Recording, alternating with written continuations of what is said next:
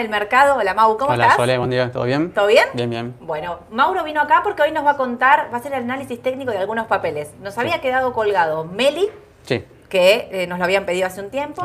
Y también tenemos índices y tecnológicos, porque está por venir los balances. Hoy al cierre vienen eh, algunos y durante toda la semana en realidad viene Amazon, Google, Viene Google Apple, también, exactamente, sí. Vienen todos. Así que bueno, vamos a estar charlando un poquito del análisis técnico de los papeles de afuera, si hay que comprar o que vender o qué precios hay que tener en cuenta para, para poder operar ¿no? puntualmente. Así es. Eh, vamos a arrancar. Hay mil noticias, mil rumores, como todos los días básicamente que hacemos este vivo. Muchas noticias dando vuelta, pero bueno, vamos a arrancar con la mañana del mercado. Antes de empezar con las noticias eh, diarias de hoy, quiero empezar por el tema de los CDR. Eh, el último día que hicimos el vivo fue el día jueves. A la noche, ese día había muchos rumores, recordemos que el dólar estaba volando, 3.50, casi el, eh, 3.30, 3.40 Sí. estaba el dólar contado con liquidación. Nadie sabía qué estaba realmente sucediendo y qué podía pasar. Se hablaban de renuncias, cambios de gabinete, ministros y demás. Y se estaba todo el mundo esperando una, una noticia o una resolución o algo, una medida que tomara el presidente con respecto a esta corrida que estaba ocurriendo. El, vier- el jueves a la noche llegó entonces eh, una comunicación donde, eh, del Banco Central donde limitaban el tema de los CDR. Al principio muy bien no fue clara, después se, eh, eh, se pudo conocer finalmente, porque al principio era como una imagen donde decía, eh, no se puede, limitamos a 100 mil dólares Sí. de CDR, no, no aclaraba bien para quién y demás. Sí. Lo que sí es eh, que después entonces dijeron, para los importadores y exportadores, ellos tienen un límite de 100 mil dólares que pueden tener en cartera, los CDR pasaron a formar parte de esos 100 mil dólares al dólar oficial, que equivalen a 13 millones de pesos, que eh, pueden tener en sus carteras. Lo que todo el mundo pensaba es que esta noticia, ah, para la persona física, solamente los incluyen en esto de si compraste dólares a- al oficial, estos 200 dólares al solidario, no podías eh, comprar eh, por 90 días, dice la reglamentación. Así ¿no? es. Pensábamos que el viernes iba a ser un día de venta masiva de, de y baja fuerte del contado con liquidación. Fue, pero mucho menos de lo que pensábamos en una primera instancia que iba a ocurrir, porque pensamos, si todos salen a desarmar estas posiciones, ¿qué vamos a hacer? ¿Qué va a pasar? Bueno, bajaron, bajaron fuerte, pero el dólar, miren, acá lo tengo, el dólar eh, contado con liquidación sigue en 3.30, o sea, sigue subiendo un 30%.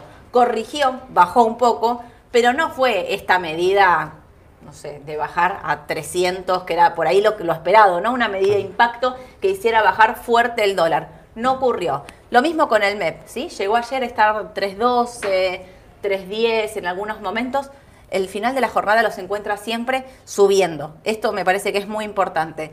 Porque en realidad lo que está pasando es, bueno, sí, fue una medida contundente la de los CDR, pero quizás no era la medida que el mercado esperaba para tranquilizar.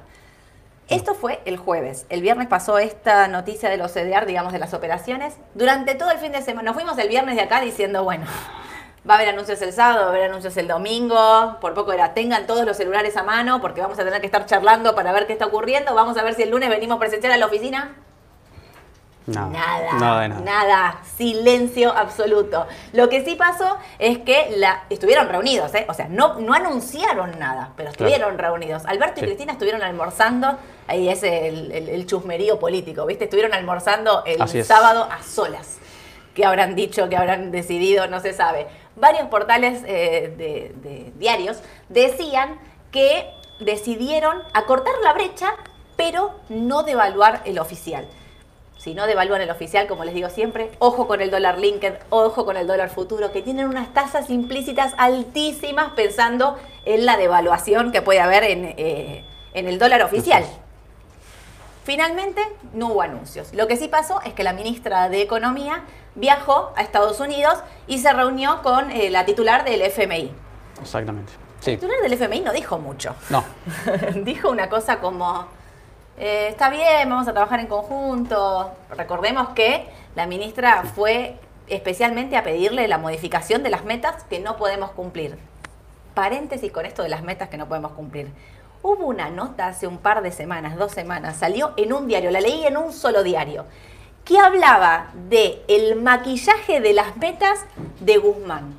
Puntualmente lo que decía era que Guzmán antes de irse dijo que había cumplido con las metas de dólares que teníamos que tener en las reservas del Banco Central. Sí. Cuando se ponían a indagar cómo era que habíamos llegado a estas reservas, era que le habían hecho algunos préstamos en dólares, parte del Banco Provincia, parte del Nación, parte de exportadores, una cámara de exportadores de, de soja, le habían dado como mil millones, pero a cuenta, no es que teníamos esos dólares. Claro. Entonces dice que las reservas que publicamos y que Martín Guzmán se fue diciendo yo cumplí con la meta, no era tan así.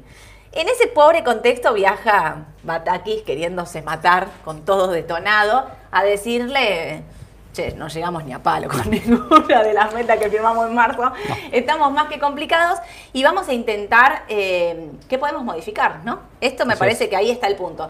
Porque no llegamos a cumplir las metas, si no cumplimos las metas, no hay giro del Fondo Monetario, si no hay giro del Fondo Monetario, no podemos pagarle a su vez al Fondo Monetario para cumplir este es. vencimiento que tenemos, con lo cual habla de una complicación grande Sí, para bastante. el mercado, Así es. puntualmente. Eso se ve en bonos, riesgo país. Sí, claro. Riesgo Riesgo, país cerca de 3.000 3.000 puntos, exactamente. eh, un rendimiento básicamente, bueno, histórico, ¿no? Sí. Un riesgo país que justamente lo que nosotros siempre les decimos, ¿no? Que el riesgo país es lo que pagan tus bonos con respecto a los bonos libres de riesgo, tasa libre de riesgo, que en realidad, bueno, eh, son bonos en precios por De debajo de paridades de 20, Claro. son bonos muy riesgosos, con rendimientos altísimos, y la tasa interna de retorno por arriba de los 40%, o sea, Exacto. es un... Y siguen haciendo mínimos, ¿eh? Porque mínimos. ayer estaban en algunos momentos Exactamente. 17 dólares para el L30, para los que lo están siguiendo. Exacto. Está bien, siempre más o menos se frena ahí, pero siempre hace un nuevo mínimo. Aunque Sí. sea 10 centavos menos, siempre genera un nuevo mínimo, con lo cual hay que tener mucha atención. Exacto. El contrario, las acciones argentinas volaban. 7, 8% en dólares, ¿eh? no me estoy refiriendo a las acciones acá argentinas que cotizan acá en el Merval, me estoy refiriendo a los ADR, puntualmente los que cotizan en Estados Unidos volaban, Sí, todos, todos, todos arriba 7, 8%, que ahí también empezás a decir qué contradictorio, ¿no? Las acciones subiendo fuerte, el riesgo país subiendo, el dólar que bajaba pero después terminó subiendo, es. las acciones argentinas para los que no siguieron el índice Merval, este mes 40, 50 arriba. Sí, Aluar sí. a la cabeza 70 arriba. Lo de Aluar tiene una explicación muy clara que es los que piensan que el gobierno va a devaluar al oficial, Aluar y Texar Exacto. puntualmente son dos empresas que acompañan el tema de la devaluación del oficial, con lo cual meterse ahí es siempre refugio. Exacto, ¿no? están Por muy atadas, son manera. empresas que están muy atadas al tipo de cambio oficial, entonces eh, es más expectativa que, que otra cosa. Exacto, sí, porque finalmente no ocurre, No. digamos. Esto pasó en diciembre también, que esas empresas es. habían volado, después no, no terminó devaluando. También me parece que lo que hay es tanto rumor de desdoblamiento, de distintos tipos de cambio, que lo que te hace pensar que si compras un dólar linked o un dólar futuro, quizás no sigan directamente, o sea, si no devalúas el oficial y pones 20 tipos de cambio Claro. en el medio, no te va a servir. Ahora, Aluar, que es una empresa privada, sí te va a servir como cobertura. Bueno, no sé, lo dejo ahí como, como un tema también para, para que lo piensen. Pero puntualmente lo que está pasando es eso. Entonces, con respecto al dólar, con respecto al FMI, ya les conté, estuvimos reunidos y ahí estamos esperando a ver qué ocurre. Siguen estando allá en Estados Sí. Unidos. El BID, otro tema. El BID que nos tenía que mandar, que ya estaba pactado, 700 millones de dólares, dijo que no. El del BID que no nos quiere dar los 700 millones es la misma persona que nos otorgó el crédito al FMI, eh, del FMI Claro. Argentina cuando Trump intercedió para que le dieran el, eh, los dólares, esta segunda tanda Exacto. sería de fondos del FMI a Mauricio Macri, que lo, de- eh, digamos, lo dijeron públicamente, volcaron esos fondos para intentar que Macri ganara esa elección. Es terrible. Bueno, mandaron esos fondos. Ahora dijo que no somos eh, tan solventes ni creíbles para estos fondos, para que nos mande el BID estos fondos, y dijo que no. Finalmente hay un arreglo, ¿eh? Mandaron 200. Algo Exacto. mandaron. Sí. Algo. 200 es realmente muy poco en estas condiciones, pero bueno, para que tengan idea de cómo viene la mano. La otra cosa importante es que mañana va a haber una licitación, 270 mil millones vamos a estar licitando. No es tanto el monto, que es mm, no es un monto importante a licitar, pero sí el tema de la confianza, ¿no? Me parece que en cada licitación de Batakis lo que se está midiendo es, bueno, qué tasa, cómo eh, realmente, a qué tasa va a licitar y si el Banco Central va a seguir interviniendo eh, directamente sobre estos bonos. Recordemos que el Banco Central compra tanta cantidad de bonos todos los días que cuando ahora tiene que licitar los vencimientos que tiene, muchos son eh, intraestado, digamos, ¿no? Porque al que le tiene que pagar es al Banco Central, que fue el que compró esta deuda cuando los privados quisieron salir. El tema del dólar viene por ahí también. Si el Banco Central sigue emitiendo pesos para comprar estos bonos, esto, esto es como una emisión encubierta, podríamos decirlo. La emisión de pesos siempre termina en el dólar. Entonces lo que hay que tener mucho cuidado es si el Banco Central sigue tomando esta medida, ¿qué valor va a tener el dólar? La pregunta del millón es si el dólar está barato o está caro. A mí me parece que este silencio no ayuda, eh, que la volatilidad puede seguir. Realmente no me, no me jugaría a decir si el dólar está barato o está caro. Esta pregunta que hacen Pago, dólares para pagar la tarjeta, se viene en fin de mes, consumí afuera, los que viajaron y demás, que es lo que más nos preguntan, o los que tienen pesos, ¿no? Y ahora están en la situación de, ¿compro dólar MEP a este precio? Esa pregunta ayer me lo hicieron un montón. ¿Compro dólar MEP a este precio después de lo que subió 30% casi en el mes? Realmente es una pregunta muy difícil de hacer. Sí creo y repito que la incertidumbre genera eh, desconfianza, genera incierto y esto hace que el valor del dólar no encuentre un valor, no sé si alto o caro, pero estabilizarse. Lo que hay es mucha volatilidad. Exacto. Y a mí me parece que las medidas, porque hoy también leía en los diarios a la mañana de que ahora sí, eh, parece que el presidente Alberto Fernández va a haber un cambio de gabinete, que están hablando con masa, que va a haber un cambio de gabinete profundo. Bueno, yo creo que eso es lo que el mercado espera, que se tomen noticias, que se tomen medidas, porque en realidad lo que está pasando actualmente en el mercado es que desde que se fue Martín Guzmán y asumió eh, Silvina Batakis, es que no hubo una noticia de cambio o alguna medida económica fuerte que vos digas, bueno, vamos para este lado. Pareciera ser que estamos como en un modo automático ahí navegando, mm. no sé si no a la deriva, pero sí decir no hubo un cambio de política económica que hiciera que el mercado lo viera de otra manera. Con lo cual siguieron emitiendo pesos para comprar bonos en pesos el Banco Central, el dólar descontrolado. ¿sí? Rumores de renuncio, yo no sé, el celular explotado, explotado, se va uno, bueno, se va, la de se va Pelle fue todo el fin de semana, Pelle está ahí reatornillado, no se va. Bueno, también por el cambio del, mandatario en la CNB, entonces también se generaron eh, Cambios de CNB también. ah, bueno, y ahí el CNB sí iba a haber cambio en el parking, gracias Mauro, no me eh, acordaba. Exactamente, el CNB, bueno, recuerden que también cambió el presidente del CNB, el, titular del CNB la, semana pasada, el miércoles pasado. Bueno, eh, pero no cambió nada en el parking del contado con liquidación del MEP que venían preguntándonos eso, no cambió nada. Lo que sí quería mostrarles era esto, ¿no? Esta, eh, no sé si se llega a ver, pero este pico del dólar que ocurre el otro día baja un poco y parecería que vuelve a tomar envión. Así que, bueno, muy atentos a ver cómo, cómo sigue el tema de, mm, del dólar actualmente y, bueno, ver si hay noticias en estos... Sí. Alguna noticia va a haber, o sea, no es que, podemos estar así viviendo de rumores, porque aparte Estamos en fines de julio. Agosto, bueno, agosto es medio. No hay vencimientos en pesos grandes. septiembre es el tema. Septiembre. Sí, sí, ahí septiembre hay un vencimiento mega en pesos de los bonos, de las licitaciones, así que seguramente hay que prepararse. No puedes llegar a septiembre así como estás ahora. Tenés que prepararte con un plan económico. bueno, esperemos. No sé si es una expresión de deseo lo que estoy diciendo, pero es lo que, lo que está pasando. quizá tengamos noticias en agosto, eh, por lo menos poco menos de incertidumbre. Eh, quizá eso tranquilice también el tipo de cambio, bueno. Quizás si el Fondo Monetario sale a hablar y habla de, eh, porque lo que se habla actualmente es de que vamos a entrar como a un waiver, que es esto de que no vamos a poder cumplir la meta del Fondo Monetario y vamos a entrar ahí como en un como en un stand-by, por así decirlo. Bueno, lo que se está esperando en realidad, la medida que sería ideal, que sería lo mejor que nos puede pasar, es que el Fondo Monetario nos acepta el cambio de metas, diciendo, bueno, sabemos que es imposible cumplirlo, vamos a ver por, por dónde vamos. si esto no llegara a ocurrir, bueno, ¿qué medidas va a tomar el gobierno para bajar el déficit, para calmar el dólar, para dejar de emitir pesos, bajar la inflación, que es lo que está siendo altísima? Estamos hablando de que en julio la, la inflación va a ser la más alta del año. De eso estamos eh, todos casi seguros y me parece que bueno que lo que hay que atacar ahí es fuerte esto porque es una inflación demasiado alta. Eh, están, ah, estos días están venciendo los que están anotándose para el subsidio de luz y gas. También hay que ver ahí mm. cuántos millones, o sea, cuánta gente se anota para ver cuántos millones se puede ahorrar en energía. puntualmente. Eh, bueno, más o menos de Argentina estamos, ¿no? Vamos a arrancar con el mundo, que tampoco se queda atrás. Eh, la Reserva Federal mañana va a ser el último anuncio antes de tomarse vacaciones. Sabemos que en agosto la Reserva Federal descansa. Mañana va a anunciar el tema de la tasa. Descontado que sube las tasas directamente. La discusión estaba si son 75 puntos o 100 puntos. Hay un gran porcentaje eh, ya ahora sí, de que el mercado descontó que va a aumentar la tasa a 100 puntos, con lo cual a mí me parece que si llegara, máximo ahí, 100 puntos, eh, que no se pase. Si llegaran a decir que eh, la aumenta 75 puntos, yo creo que el mercado lo vería bien.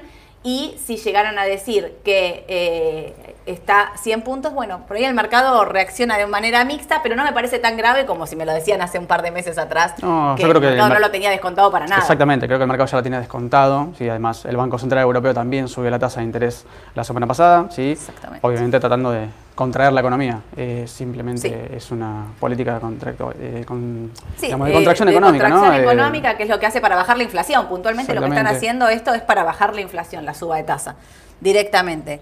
Hablando de eso, mira, Walmart, ayer a la tarde, terrible, ayer a la tarde, 6 de la tarde más o menos, Walmart dijo que anunciaba un recorte, un recorte de sus previsiones de ganancias para todo el resto del año. 9 abajo. No, sé cómo está ahora, si sigue estando así en el precio. Alguien estaba por ahí con los precios, me puede decir. Pero eh, arrastraba todo lo que era el sector minorista. A pesar de la baja del petróleo, yo te juro, no me lo esperaba. Lo de Walmart no, me lo esperaba para nada, porque pensé, bueno, si la vez anterior vino mal el balance porque no pudo trasladar a precio el costo del petróleo y de los gastos de, digamos, de transporte que tiene muy alto, no lo pudo trasladar a precio. Bueno, si el petróleo bajó, si la inflación no es que bajó, pero está como controlada, podríamos decir qué raro que Walmart anuncia este recorte. Y en realidad lo que se empieza a ver cada vez más fuerte, y acá se ve clarísimo, es que Estados Unidos tiene una contracción importante de su economía, que hay una recesión, porque lo que pasa es que ¿quién compra el Walmart? comprar, eh, digamos, el sector de consumo, conservador, mínimo, los minoristas, ¿me entienden? O sea, bueno, consumen menos. ¿Por qué? Porque tienen menos plata. Este es el punto directamente lineal, ¿no? Entonces, 8.6 negativo, me están diciendo ahí. Gracias, Ale. 8.6 abajo negativo Walmart en el pre.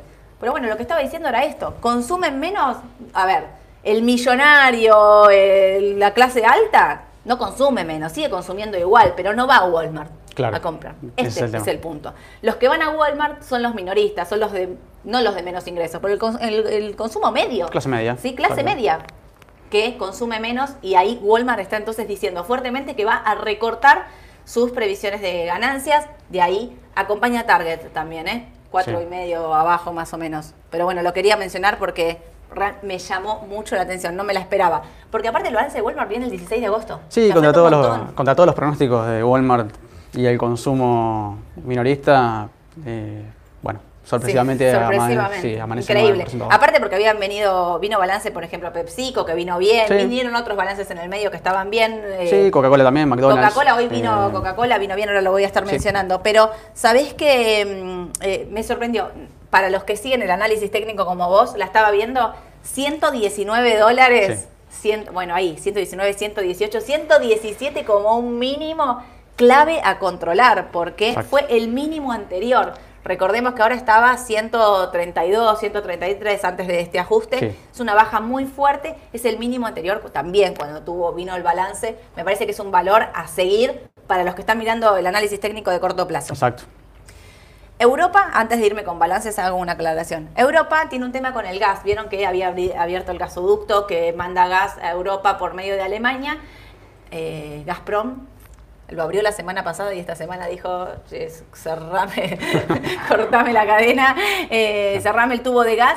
Eh, le cerró el tubo de gas a Europa, con lo cual está generando un problema, es el 30% más o menos. Recordemos que no es un, problema para Europa en este momento porque están de verano y encima aparte están con una ola de calor, están tipo cocinados. Ahora no es un problema. Ahora no es un problema, pero sí va a ser un problema si con estos eh, recortes de energía de, de gas, al invierno, claro. llegado a lo, Exactamente. ahí ni el invierno te digo, porque ahí viste que ya en, en otoño hace frío. Hay países que tienen mucho, temperaturas muy bajas ya desde el otoño. Así que, con lo cual, mucha atención a seguir qué pasa con el petróleo, qué pasa con los valores de la energía. Sobre todo, creo que el XLE, si no miré mal, eh, antes de, de empezar acá el vivo, estaba subiendo como un 3%.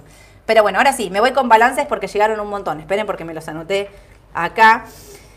Eh, ¿Dónde lo tengo? Acá. Coca-Cola, bueno, Coca-Cola mejoró las ventas y elevó la previsión de ingresos, con lo cual estaba subiendo eh, un 1% aproximadamente. McDonald's, las ganancias vinieron bien por acción, eh, generó menos ingresos, con lo cual estaba subiendo apenas un 0,5, un 0,4. Sube poquito, sí. Apenitas.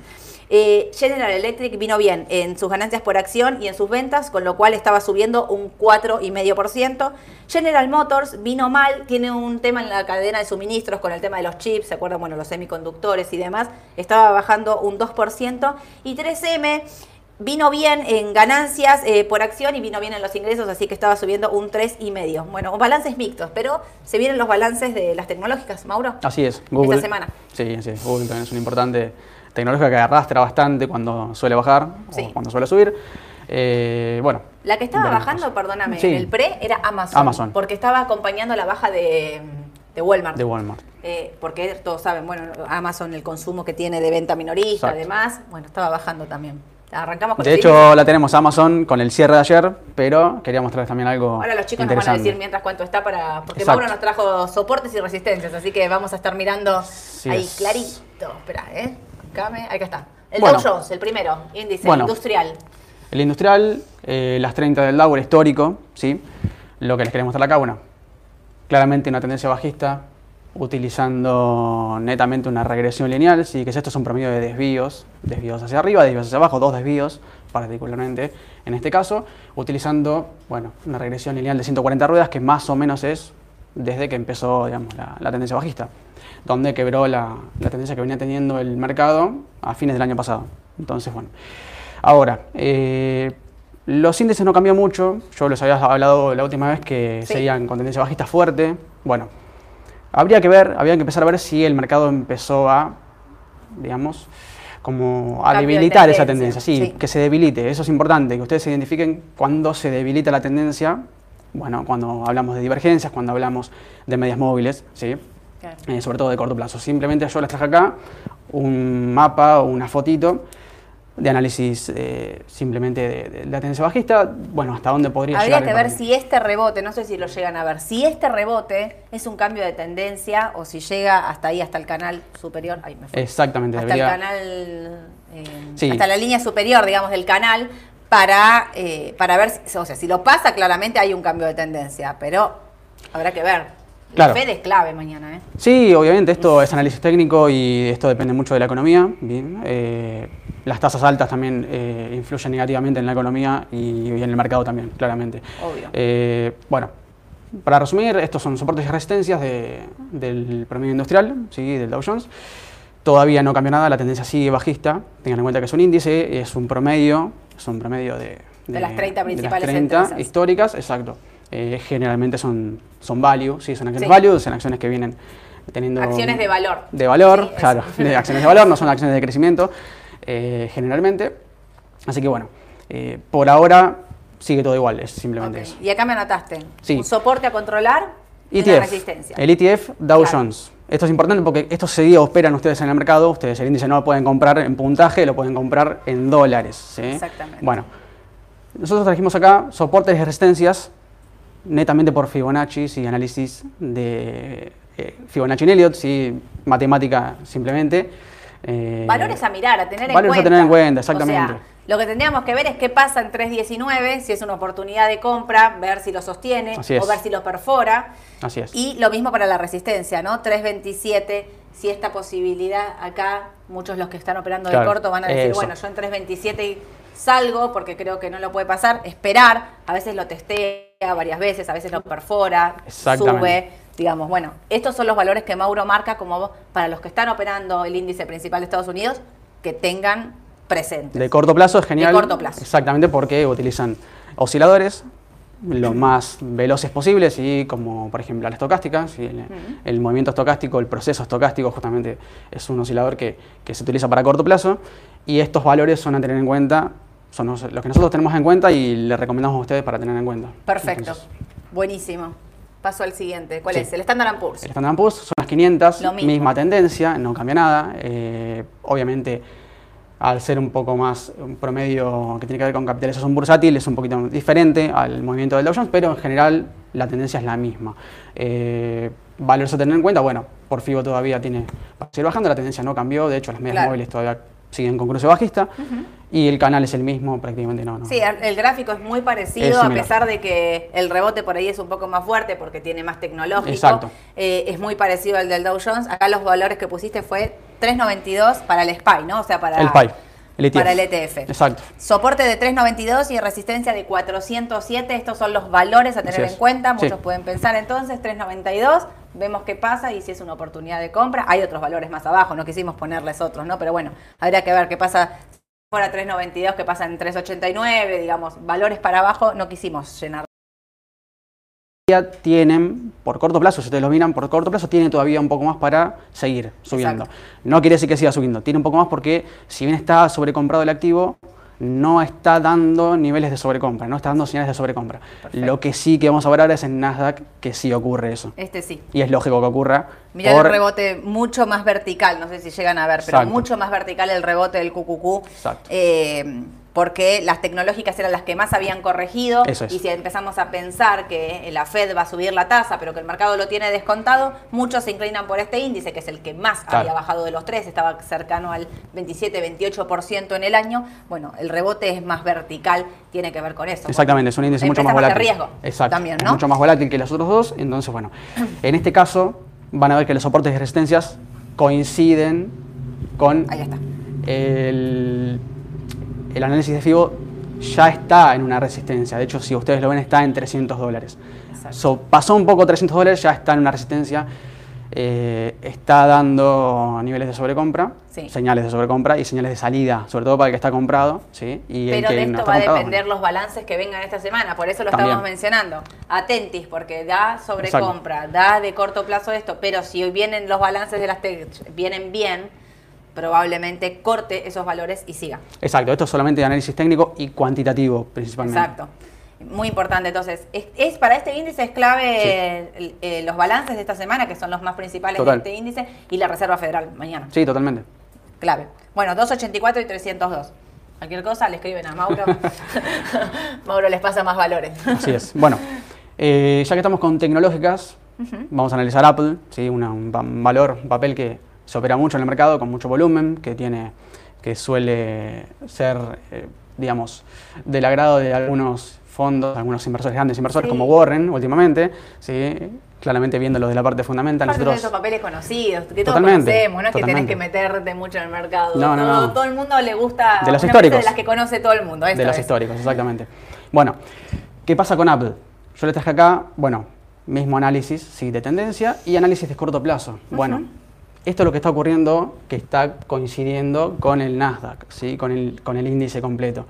¿Por qué? Porque está dando sobrecompra, estaría dando señales de salida, no quiere decir nada, digamos, que tengan que salir ya urgente, pero tengan en cuenta que el papel está sobrecomprado. Eh, ha llegado a una resistencia, fíjense, en 155 dólares, ¿sí? Sí. más o menos. De hecho, ayer en el, en el aftermarket había bajado centavos, pero estaba bajando, ¿sí? hay Sí. que ver cómo, cómo abre hoy.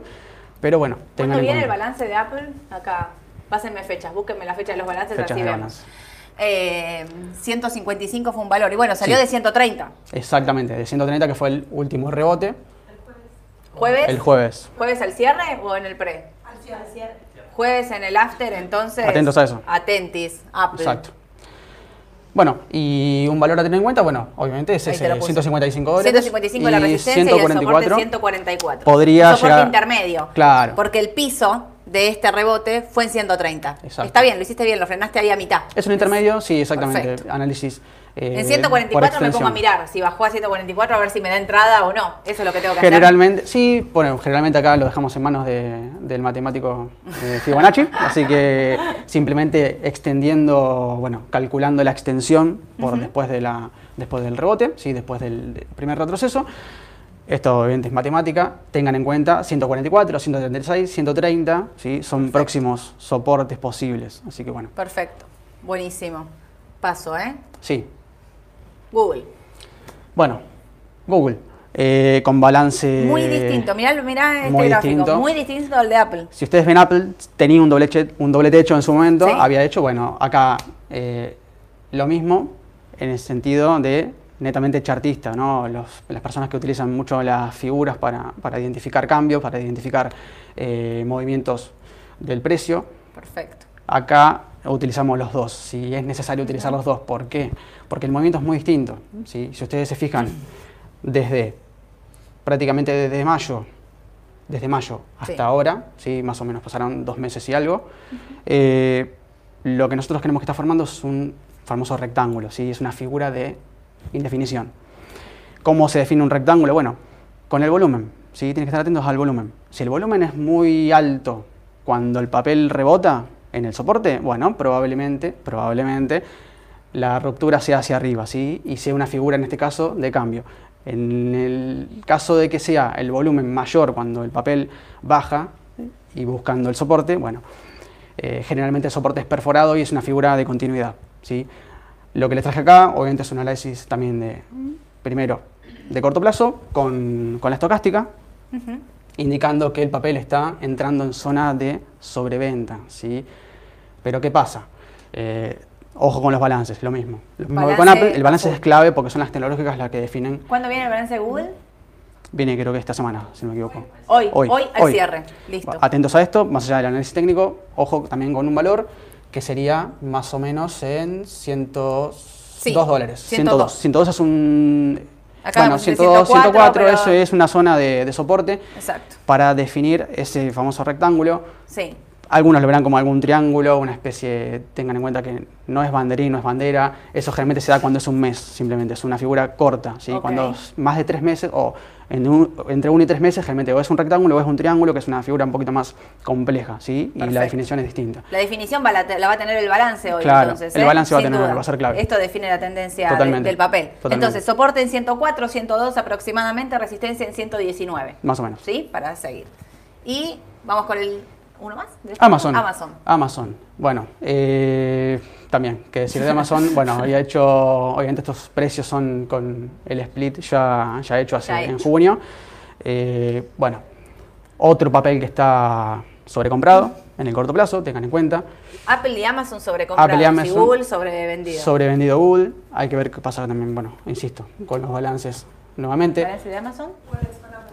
Jueves con Apple el cierre. El jueves. Bueno, Jueves con Apple. eh, también, fíjense que el mismo, es el mismo estilo de gráfico, lo que pasa es que acá se mueve distinto. ¿Por qué se mueve distinto? Porque no hay una tendencia bajista clara. Si me es una tendencia bajista de largo plazo, sí, porque un agotamiento, o un agotamiento después de un doble techo, generalmente no falla que empiezan a perforar soportes, ¿sí? y con volumen, como ocurrió acá, por ejemplo. ¿Qué pasa? Amazon, si ustedes lo ven, se mueven por bloques, se mueve por tendencias laterales, ¿sí? no es una tendencia bajista marcada, pronunciada. Por eso, eh, implementar regresión lineal acá o cualquier tipo de trazado de, de soportes dinámicos o resistencias dinámicas no sería la mejor alternativa. Yo lo vería más que nada con soportes históricos. Perfecto. Soportes y resistencias históricas porque es un papel que se mueve por tendencias laterales. ¿sí? Cuando Perfecto. perfora un soporte, Más fácil, vuelve para a los que tienen poca experiencia, entonces es un papel Es mucho para, más fácil. para aprender, es digamos. mucho más fácil. Sí. Tiene siempre un- una resistencia, un soporte, y lo vuelve a perforar o lo vuelve a superar, dependiendo que Y cuando- se mueven esas bases. Con Generalmente esa es- lateralización. Mirá Hace acá. rato que, claro, exactamente. Está Esta es una- acá, corta, lo hace acá. Por eso tampoco analizamos por Fibonacci. ¿Por qué? Porque generalmente para analizar por Fibo tiene que haber un movimiento brusco del papel, lo hubo, pero no hubo cambio de tendencia alcista bajista. Es una tendencia lateral, es una tendencia intermedia, o sea, de- tendencia- una tendencia que no está definida, sino es una tendencia, se llama ausencia. Entonces, Perfecto. eh, en este caso yo analizaría más por soportes históricos y resistencias históricas. Amazon estaba bajando, no sé si sigue tres y medio antes de que empecemos a hacer el vivo. ¿Cómo está? Casi un bajando. 5 abajo está. Sí. Así que le El está efecto. impactando la noticia de, el efecto arrastre de, de Walmart. de Walmart. ¿eh? Atentis. Bueno, ¿qué valor habíamos puesto acá? 102. ¿Quién te dice? 102 dólares. Atentis, a seguir 102 y de acá al jueves, balance.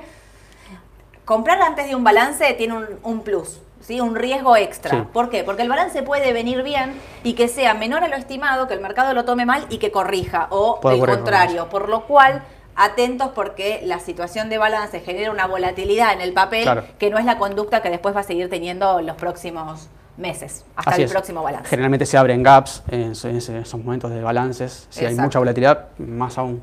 La última que nos habían pe- pedido, Mercado Libre. Mercado Libre. Bueno, fíjense que es bastante similar, siendo un papel argentino eh, en el exterior. ¿sí? Cotiza en el Cotiza Nasdaq. en Nasdaq. Eh, acá tiene su CDR, obviamente. Fíjense que también es, sigue el mismo comportamiento de las demás tecnológicas, con doble techo en su momento, tendencia lateral. Bueno, si lo ven, es similar al, al- al gráfico que vimos recién de Apple. Y tiene partes que se parecen mucho al de Amazon. Sí. Eh, bueno, la Lo tendencia que tiene acá. es una volatilidad muy fuerte. Exactamente. Meli tiene, es el de todos Es el de más. mayor volatilidad, porque cuando arma, cuando sube o baja lo hace 6, 8%, o sea, de hecho, miren, los rangos de precios que marcó, y me parece que acá se ve clarísimo, un soporte y una resistencia Es de muchísimo. 6.22 a 8.61, y vos me decís, pará, Son Soledad. 240 dólares de diferencia.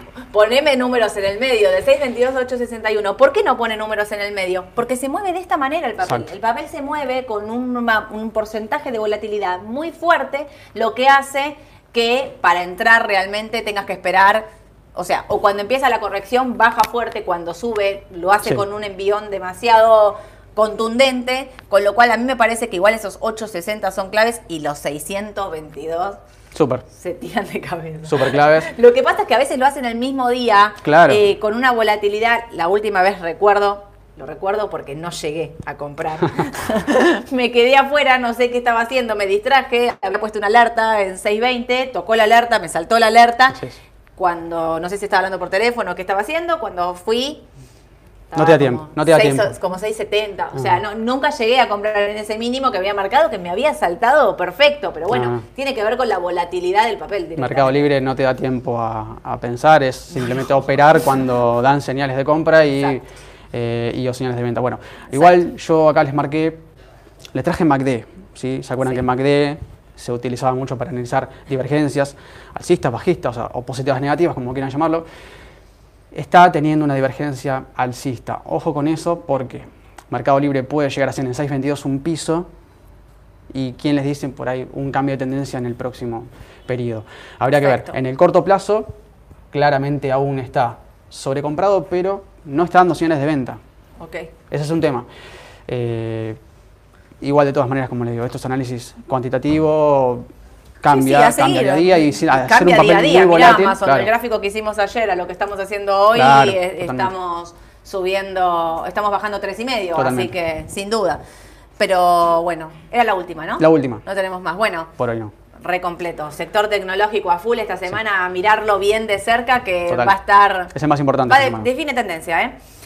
Bueno, Mauro, arranco. Las preguntas. Arranco, arranco con las preguntas, ¿eh? las temidas. Esta semana habla nuestro amigo Powell, la Fed decide la tasa de interés, si hay sorpresas va a generar volatilidad. ¿Qué opinan al respecto? Absolutamente. Total. Volatilidad a pleno porque lo que vamos a estar viendo es finalmente si sube la tasa, cuánto sube la tasa. Recordemos que el dato de inflación fue el más alto, fue muy malo, el mercado había reaccionado de manera negativa, corrigió un par de días, después volvió a subir, digamos lo que estaba hablando Mauro antes con respecto a los índices, una volatilidad muy fuerte, Sí. no define tendencia. Este es el último dato que va a dar la Fed, después nos vamos a septiembre, así que sí, todos a mirar este dato, mucha volatilidad y a seguir estos valores que dijo Mauro, que me parece que son como los más importantes en el corto plazo. ¿Sí? Buen día a todos. La consulta es cómo diversificar en CDRs para un proyecto a 10 años. Estoy cansado de defender el día a día como si fuéramos animales en extinción. Que, eh, que- qué difícil es operar en Argentina. Oye, sí, sí. te entiendo perfectamente. Claudio, eh, te entiendo perfectamente. Sí, es muy difícil porque hay muchísima volatilidad, porque las condiciones cambian todos los días. A mí me parece que eh, los CDRs son un gran instrumento para eso, no solo porque podés invertir en papeles de afuera, sino porque reflejan estos ETFs, reflejan un sector. Entonces vos podés decir, bueno, Claro. compro un índice, el QQQ, el DAO, el SPY, y me pongo en las 30 empresas, no sé, industriales más importantes, en el sector tecnológico. Tenés ETFs como por ejemplo XLF, sector financiero, que te distribuye entre todas las empresas de finanzas más importantes. Ahí no solo tenés bancos, también tenés tarjetas de crédito. Eh, por ejemplo, el XLP, sector de consumo. Eh, Coca-Cola, McDonald's, bueno, no tenés que eh, impulsarte por un papel solo. Digo, fíjate qué hubiese pasado si hoy estuvieses invertido en Walmart. 9 abajo, te querés matar. Pero si vos tenés un, un, índice que agrupa todas esas empresas, todo ese sector, la volatilidad es mucho menor. Atento, si vas a estar invirtiendo a largo plazo, no te vuelvas loco con el día a día, arma una cartera eh, de distribución de sectores, los CDR, bueno, eh, podés comunicarte con nuestros asesores, te ayudamos a armar una cartera bien diversificada, pero digo, lo podés hacer y más si estás invirtiendo a largo plazo, que quizás poner algo del sector tecnológico que hoy bajó y a no desesperarse cuando alguien invierte a largo plazo, que por ahí en el corto hay correcciones y demás, pero estás hablando de empresas de valor, como decía antes Mauro, lo cual me parece, digamos, que tenés todo para, para en 10 años tener un, buen rendimiento de una cartera, o al menos eso sí, sí, en este caso, Yo tendría en cuenta, en este caso, si vos eh, invertís a largo plazo, bueno, el earning del mercado. ¿sí? El earning del mercado, las tasas de interés, buscate un gráfico histórico, fíjate eh, en cuánto estaban el earning del mercado cuando las tasas de interés empezaban a subir. Bueno, ten en cuenta eso. Si invertís a largo plazo, la ideal de enseñar sería eh, ETF de índices. Perfecto. Y em, una más, ¿cómo creen que van a venir los datos de esta semana en Estados Unidos? Alemania lo que presentó es muy malo, en el corto son bajistas o alcistas. Los datos en el mundo, no solo de Alemania, Alemania, España, Portugal, todos unos datos de inflación monstruosos. Australia también había subió la tasa, Canadá subió al día siguiente de que vino el dato de inflación en Estados Unidos y Canadá subió la tasa 100 puntos, así al día siguiente, ni dudo es muy difícil saber si somos eh, bajistas, eh, o sea, yo lo que sí no estaría 100% comprada, no voy a decir ni soy, soy bajista o alcista, lo que sí digo es no estaría 100% comprada. Sí, hay algunos papeles que a mí, por ejemplo, el QQQ o el índice del Standard Poor's me gustan para el corto plazo, pensando en que el dato quizás algo lo tiene descontado, pero me parece que el más defensivo es el Dow Jones, hablando de índices puntualmente. ¿eh? No solo te digo, no solo es lo de la tasa, sino es el tema de los balances en lo que es el sector tecnológico, pero mm, yo mi duda es hasta qué punto el mercado ya tiene descontado todos estos datos malos que vos mismo me estás diciendo de Alemania y del mundo entero, de Estados Unidos, que la inflación fue la más alta y que van a ser una suba fuerte de tasas. A mí me parece que una parte del mercado ya no tiene todo descontado. Así que eh, en el corto plazo Qué difícil decir si soy alcista o bajista. Está muy. está, hay una incertidumbre muy grande ahí, como mucha volatilidad. Tendría índices comprados y tendría algo de liquidez. Así que me parece que. Mm, Mira, los grandes inversores, los grandes fondos nunca están 100% líquidos. Tienen posiciones compradas, obviamente. Eh, bueno, habría que ver tener un poco de liquidez, sí, es recomendable en este contexto, pero bueno, eh, no volverse estaría comprada, No estaría ni 100% líquida ni 100% comprada, en ninguno de los dos casos, pero por, por, la volatilidad que va a tener el mercado. Eh, las tasas, ¿cuándo subirán? Eh, ¿Cuándo? Mañana. Mañana hay que ver qué pasa la Reserva Federal. va a hablar eh, Powell directamente, así que atentos a eso. Balances en el cierre, en el pre, todo, bueno, de todo. De todo. Argentina, atentis, a ver qué pasa. Voy a ver la ministra y vamos a ver qué dice. Bueno, eh, mándenle algunos papeles a Mauro que hoy es, ¿hoy es martes. Hoy, es martes. Hoy es martes. El jueves vuelve a estar Mauro, así que si quieren algún análisis de algún papel en específico, nos pueden pedir y lo vamos a estar haciendo. ¿Te parece? Perfecto. Dale, buenísimo. Como les digo siempre, a los que no pudieron vernos en vivo, vamos a estar en unos minutos subiendo el audio a Spotify. Suscríbanse al canal de YouTube y bueno, que tengan un excelente día. Chau a todos.